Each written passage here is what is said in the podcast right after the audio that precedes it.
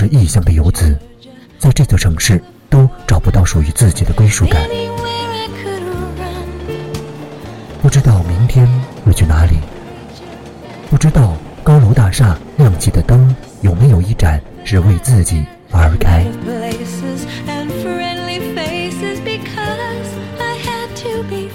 我们就这样游荡在这座城市。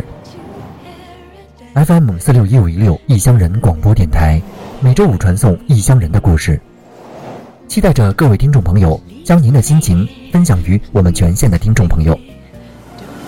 您可以添加异乡人微信公众号“异乡人广播”，在公众号内进行留言，或者您还可以直接在节目下方评论互动。你的快乐，我的期望，分享你的快乐，分担你的忧愁。FM 四六一五异乡人异乡人广播电台电台。